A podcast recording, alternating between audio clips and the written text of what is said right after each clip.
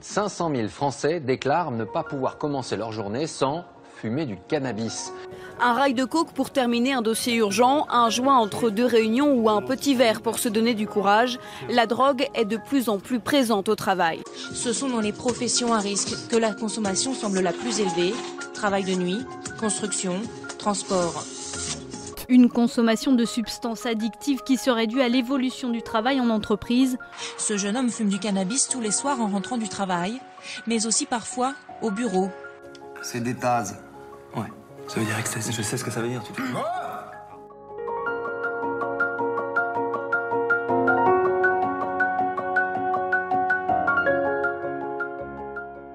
Dopé, épisode 1. Dopé à temps plein. Comment la drogue a-t-elle réussi à pénétrer nos espaces de travail? Cela peut sembler improbable, voire incongru.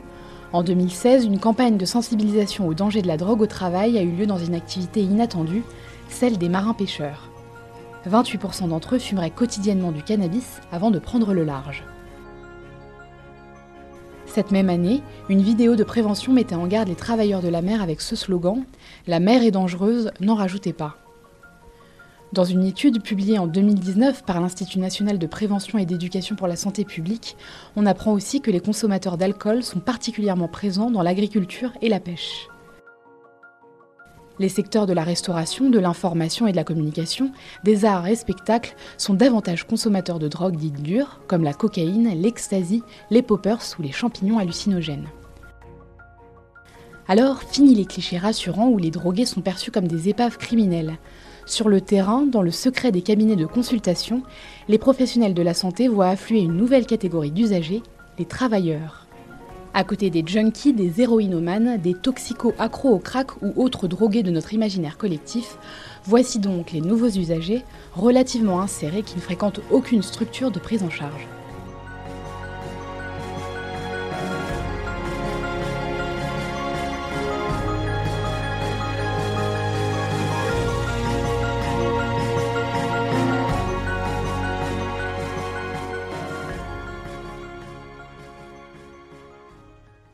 La consommation de drogue, on va dire, n'est jamais une nécessité en soi, mais on va dire que c'est un petit plus, un petit bonus qu'on s'offre au travail, et c'est vrai que ça rend la tâche moins dure.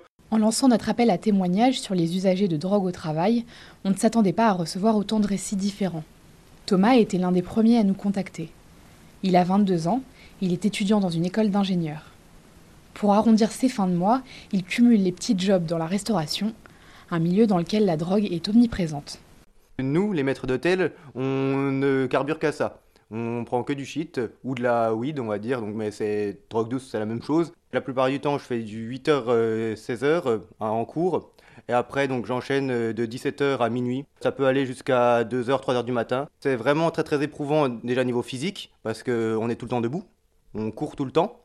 On porte des choses très très lourdes. Par exemple, bah, je sais que la moitié de mes collègues ont le dos cassé, justement, parce qu'on porte des charges très très lourdes et on n'a pas forcément le temps, donc on se dépêche. Il y a la pression bah, du luxe, tout simplement, et donc euh, d'avoir des vrais patrons qui sont vraiment, on va dire, euh, qui veulent du résultat et qui veulent euh, une présentation irréprochable. Et là, oui, en effet, il y a une grosse pression de tout le temps être clean et euh, 100% euh, opérationnel.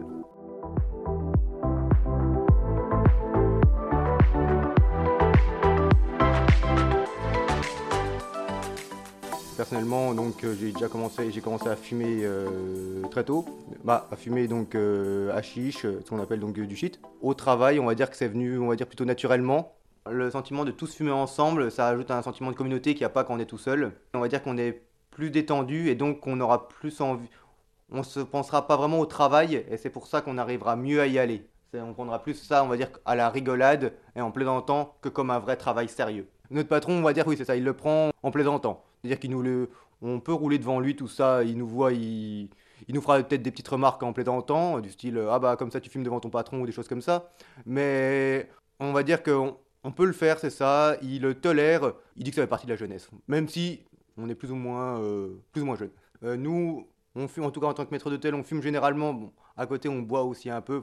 On se permet de d'ouvrir des bouteilles et de boire un peu dans les bouteilles, on va dire, sous l'accord du patron bien sûr. Euh, le fait de fumer et même de boire, ça désinhibe totalement et ça nous permet de moins voir le temps filer euh, lentement et on arrive plus vite à la fin comme ça. Quand je finis à 4h du matin, après je, me lever, je rentre chez moi, il est 5h et je me lève, je dois me lever normalement pour 6 heures pour aller en cours. Donc je ne dors pas en fait. Durant toute l'heure, je, je bosse, je fais choses chez moi, mais je ne dors absolument pas parce que si je dors, je sais que je ne me réveillerai pas. Et justement, on va dire, la drogue me permet de tenir en mode, il faut que je tienne jusqu'à ce que je puisse fumer, et à ce moment-là seulement, j'aurai le droit de dormir. Pour moi, en tout cas, c'est plus ou moins une autorisation de me reposer. Tant que j'en ai pas pris, je ne m'autorise pas de repos.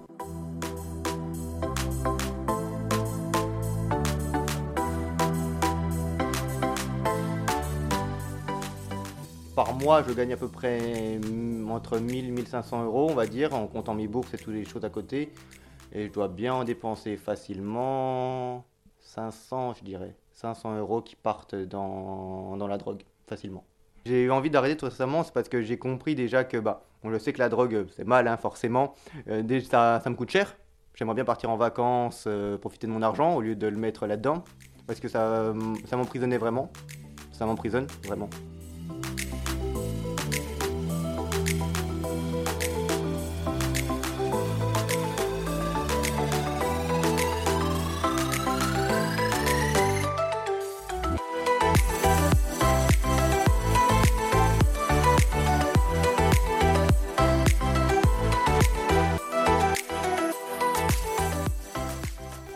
Léo a 31 ans.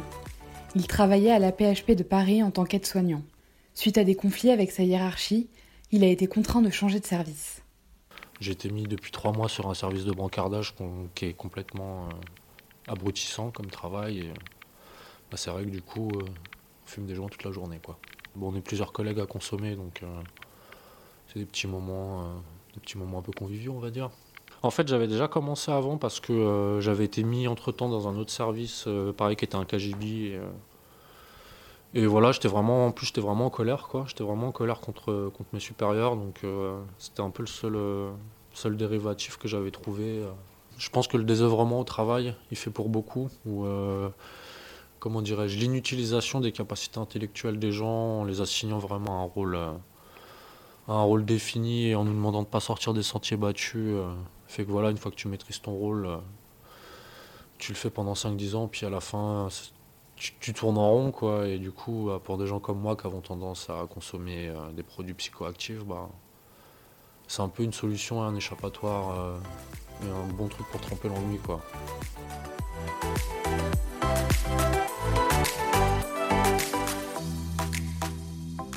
Disons que je suis dans une institution, les hôpitaux de Paris, qui est euh, une très grosse boîte, qui est très très très hiérarchisée. Moi, c'est des choses que j'ai eu un peu de mal à accepter. Euh, bah, du coup, bon, j'étais dans un service assez intéressant, j'étais en réanimation. Et euh, bon, j'aimais bien mon travail, je m'impliquais beaucoup dedans. Je faisais, je faisais mon taf et on n'a jamais eu aucun reproche à me faire là-dessus.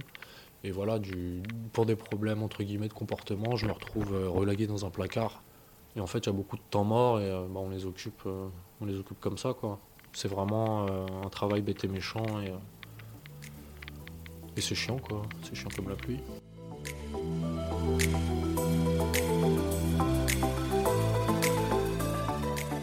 On travaille à la course en fait, on nous attribue un patient à ramener de là ou de là, donc euh, entre deux patients, on est en temps mort, c'est que je vais avoir une demi-heure devant moi rien faire, bah, je vais me rouler un joint et puis c'est parti quoi.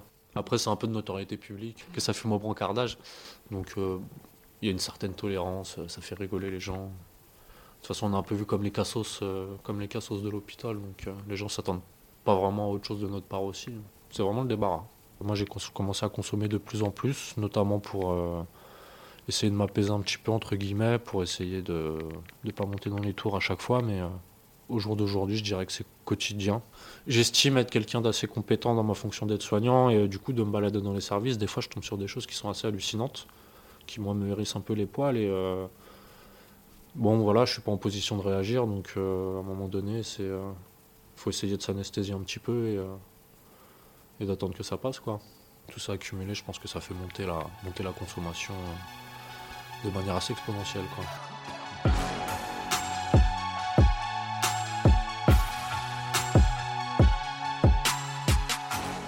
si j'ai mon papa ou ma maman qui est hospitalisé et que je vois un mec qui pue l'alcool ou qui a l'air complètement éclaté, euh, venir le prendre en charge, je vais dire, euh, ça va pas me plaire, quoi.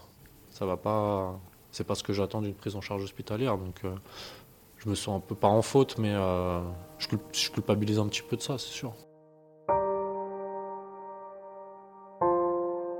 La grande erreur à faire lorsqu'on interroge les consommations de, produits psychoactifs au travail, c'est de s'interroger sur les individus. Euh, c'est souvent euh, la question du travail qui doit être posée d'abord.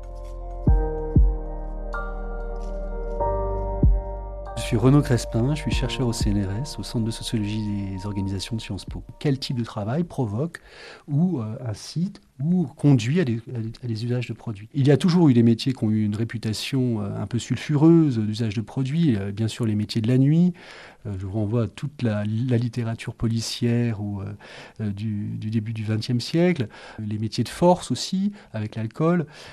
mais en tout cas, je crois qu'il faut se déprendre de cette idée qu'il y ait un métier ou des métiers qui soient plus associés à l'usage de produits que d'autres. Il y a des usages de produits très diversifiés selon, selon moins les métiers d'ailleurs que les organisations de travail dans lesquelles ces métiers s'exercent.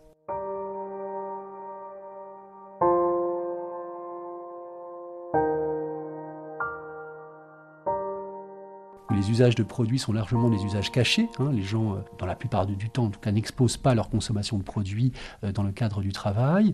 Euh, les produits qui sont utilisés ne se font pas forcément dans une même logique pour, chacun, pour chaque salarié. Des salariés peuvent l'utiliser pour, pour s'anesthésier au travail, hein, pour rompre l'ennui, d'autres pour, pour accroître leur performance, d'autres encore pour, à la sortie du travail, faire une coupure avec le travail, dans des logiques d'intensification du travail de, de, carrières de plus en plus individualisées, et même d'individualisation du travail, des horaires décalés.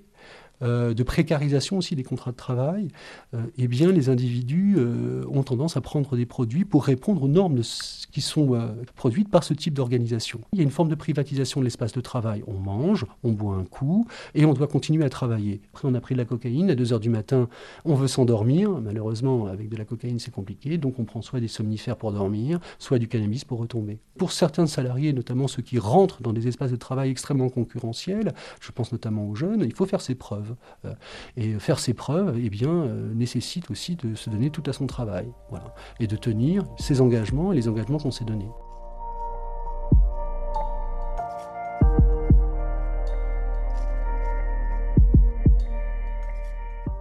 Certains types de produits sont carrément prescrits par les employeurs. Hein. Il faut tenir euh, non seulement des rythmes de travail qui sont très décalés, hein, on parle de, 22h à 4h du matin, et la cocaïne permet de tenir ça par exemple. Et à la fin euh, de, la nuit de travail, eh bien, euh, tout le monde boit un coup ou a un usage plus festif des produits qui sont disponibles à ce moment-là. Ce qu'on peut remarquer dans les grandes entreprises, c'est que tant que le travail est fait, et qu'il n'y a pas de, problème au sein des équipes, hein, de tensions euh, euh, liées à l'usage de produits, eh bien on laisse courir. Il existe des métiers, effectivement, de, des situations de travail où un employeur peut dire ben, écoute, ben, tu, sais comment tu dois le faire. Voilà. Euh, parfois, les employeurs peuvent fournir la cocaïne.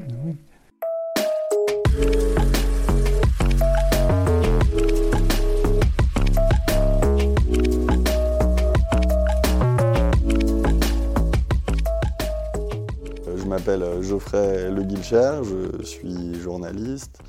Et euh, il y a deux ans et demi, j'ai infiltré euh, l'un des plus grands abattoirs de France pour me mettre dans la peau des ouvriers.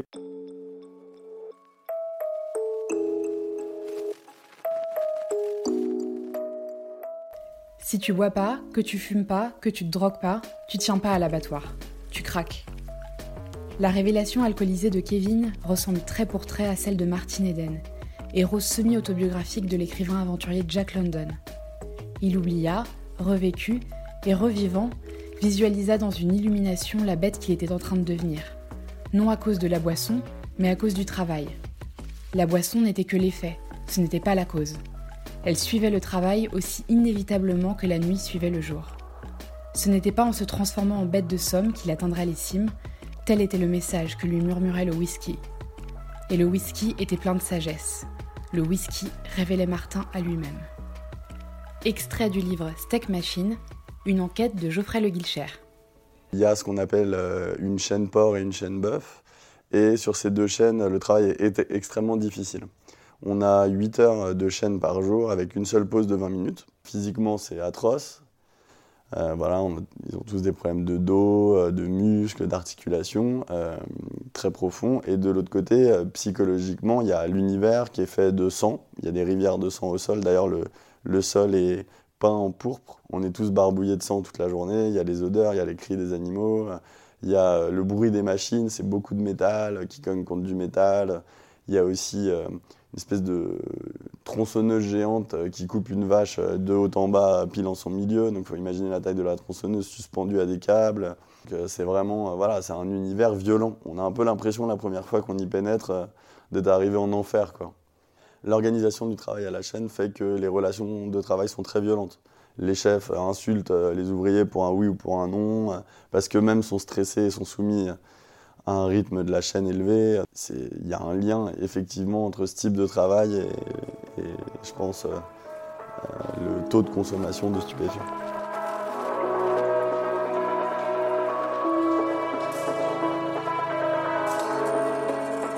À l'abattoir, il y a un alcotest dans l'infirmerie parce qu'il y a des cas de consommation assez élevés d'alcool. Moi, j'avais déjà vu des canettes de 8-6 dans le vestiaire. Certains fument des bédos à la pause.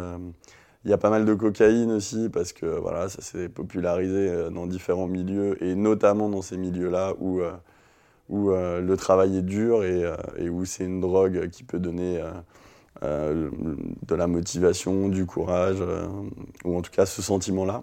Je dis jamais dans le livre, euh, le travail est tellement difficile que les gens se défoncent pour le supporter, mais c'est ce qui se dégage de l'immersion. Parce qu'il faut aussi savoir que c'est des métiers où, où on a beaucoup de problèmes physiques, notamment des troubles musculo-squelettiques qui sont extrêmement douloureux parce que les tâches sont très répétitives.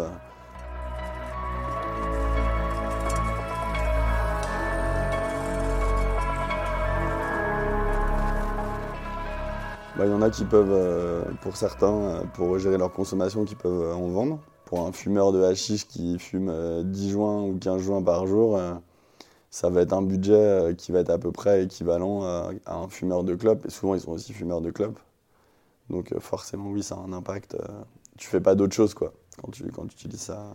Car il y a une partie de cette consommation qui est la même qu'une consommation parisienne, c'est-à-dire assimilée à de la fête, au week-end aux sorties.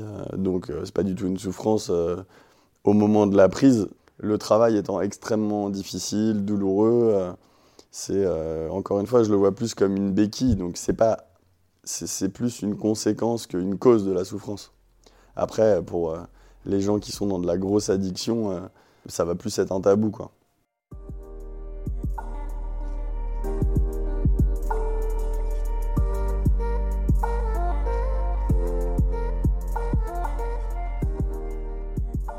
Deux personnes sur dix utilisent de l'alcool sur leur lieu de travail en dehors des repas et en dehors des pots en entreprise. Et 10 à 15% des gens utilisent des produits psychoactifs pour faire face à leur travail. Marina Kénard, addictologue en entreprise. Le Code du travail stipule qu'on doit adapter la machine à l'homme. Mais euh, en fait, dans les faits, on s'aperçoit que c'est exactement le contraire. C'est-à-dire que de plus en plus, on demande à l'homme de s'adapter, euh, de s'adapter à la machine. Lorsqu'on a lancé notre appel à témoins, on a très vite constaté que la plupart des consommateurs étaient des hommes. Pourtant, la prise de drogue au travail touche aussi les femmes. On va dire qu'on a un phénomène, par exemple, surtout chez les femmes, et les femmes qui, euh, qui, ont, des, euh, ont des hautes responsabilités, euh, qui vont avoir plus tendance à utiliser l'alcool ou d'autres choses. Euh, parce qu'en fait, elles ont souvent une double charge de travail au niveau de la famille. C'est-à-dire que non seulement elles doivent faire leur, travail, mais en plus, elles doivent à un moment donné aussi euh, être présentes avec les enfants, etc. et gérer leur stress. Donc, on va avoir peut-être une augmentation un peu de ce, plutôt de l'alcool par rapport à ce, niveau-là. L'alcoolisme chez une femme ou la prise de produits, c'est quelque chose qui est encore pire que le reste. Parce que dans, l'imaginaire, la femme qui a un problème avec l'alcool, c'est la pochetronne, euh, qui est femme de mauvaise vie, de petite vertu, euh, qui, vomit dans le caniveau. Les femmes, par rapport à leur addiction, vont se cacher encore plus que les hommes. C'est très compliqué pour une femme. Et puis je pense que les femmes n'ont pas les mêmes addictions. C'est-à-dire que la femme va avoir plus tendance peut-être. Alors, euh, vous voyez, sur, sur des alcools, sur des, sur des drogues dures, par exemple, on va retrouver peut-être plus d'hommes. Euh, sur d'autres drogues, par exemple, comme la nourriture, l'alcool, on peut retrouver Bon, on va retrouver plus de femmes. Les femmes n'utilisent pas forcément les mêmes drogues, enfin les, les mêmes addictions c'est souvent des choses qui sont moins destructrices.